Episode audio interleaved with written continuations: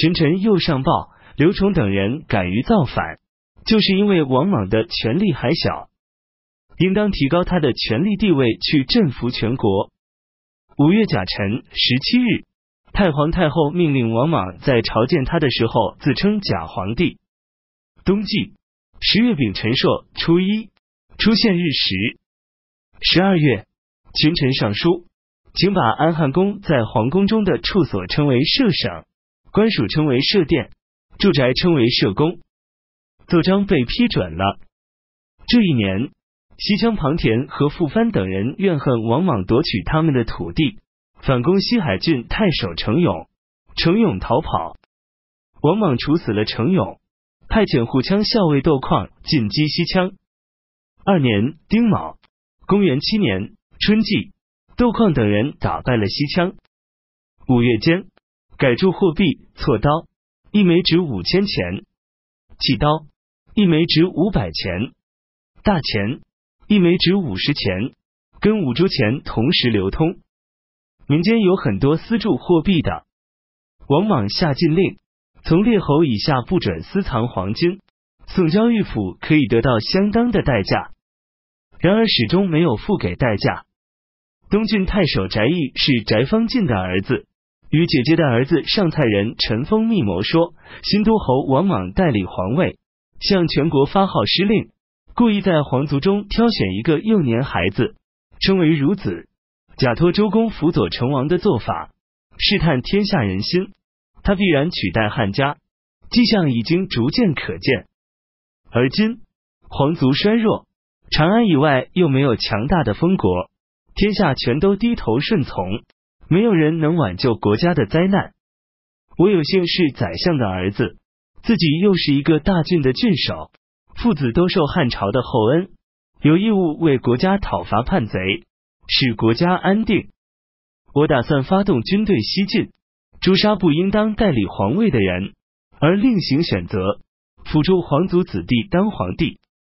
即使事情不能成功，为国而死，身虽埋葬，名却长存，还可以无愧于先帝。如今我准备行动，你肯追随我吗？陈峰十八岁，勇猛强壮，一口承诺。翟义于是与东郡都尉刘宇、延乡侯刘信、刘信的弟弟武平侯刘皇合谋，在九月检阅军队的日子，斩杀关县县令。控制了本地的战车、骑兵、弓箭手，在征召郡中勇士、部署将帅。刘信的儿子刘匡当时是东平王，于是与东平国的防卫部队合兵一处，拥立刘信为皇帝。翟义自称大司马兼驻天大将军，通报各郡、各封国，指出王莽用鸩酒毒死孝平皇帝，代理皇位。目的在铲除汉朝政权。现在天子已经即位，当共同代天刑罚。各郡、各封国大为震动。大军抵达山阳时，已有十余万人。王莽得到消息，惊惶失措，连饭都吃不下。太皇太后对他的侍从说：“人同此心，心同此理。我虽然是一个女人。”也知道王莽必定因此而自危。王莽于是任命他的同党和亲属，轻车将军成武侯孙建为奋武将军，光禄勋成都侯王毅为虎牙将军，明义侯王俊为强弩将军，春王城门校尉王旷为镇威将军，宗伯。忠孝侯刘弘为奋冲将军，中少府。建威侯王昌为中间将军，中郎将。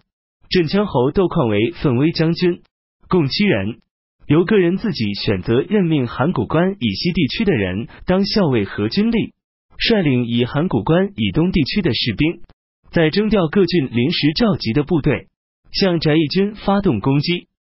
王莽又任命太仆武让为基弩将军，驻防函谷关，命将作大将蒙乡侯禄并为横将军，驻防武关。西河。洪修侯刘秀为扬武将军，驻防宛城。京城附近地区听到翟义起兵的消息，自茂陵以西到县，共二十三县，盗贼一齐爆发。怀里男子赵鹏、霍弘等自称为将军，攻击、焚烧官府，击杀右府都尉及县县令。他们会商说，众将和精兵全部东征，京师空虚，我们可以进攻长安。军队渐渐增多到十余万人，未央宫前殿可以见到火光。王莽又任命魏魏王吉为虎贲将军，大鸿胪、望乡侯严谦为折冲将军，向西攻击赵鹏等。任命长乡侯王运为车骑将军，驻防平乐馆。骑都尉王彦为建威将军，驻防城北。城门校尉赵辉为城门将军，都各自统帅军队，进入戒备状态。再任命太保、后丞。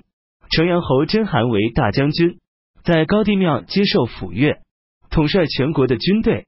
左边执持符节，右边把握抚乐，驻扎在城外。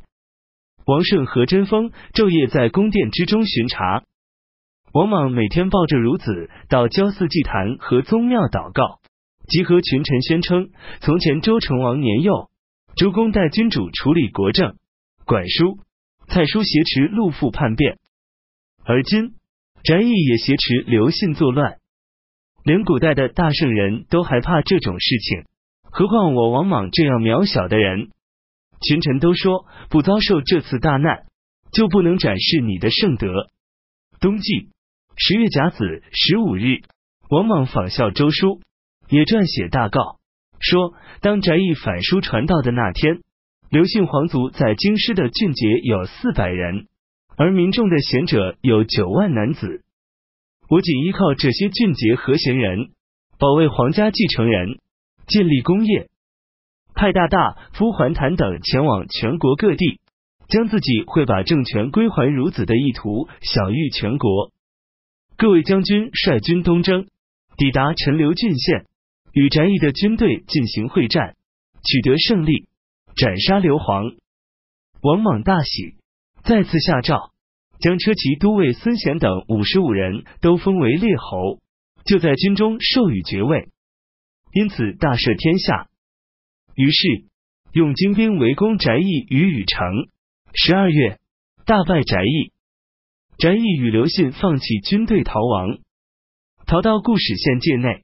翟义被捕，押解到淮阳国所属陈县，施以分裂肢体的酷刑，在世上示众。而刘信最终没有抓到。始初元年戊辰，公元八年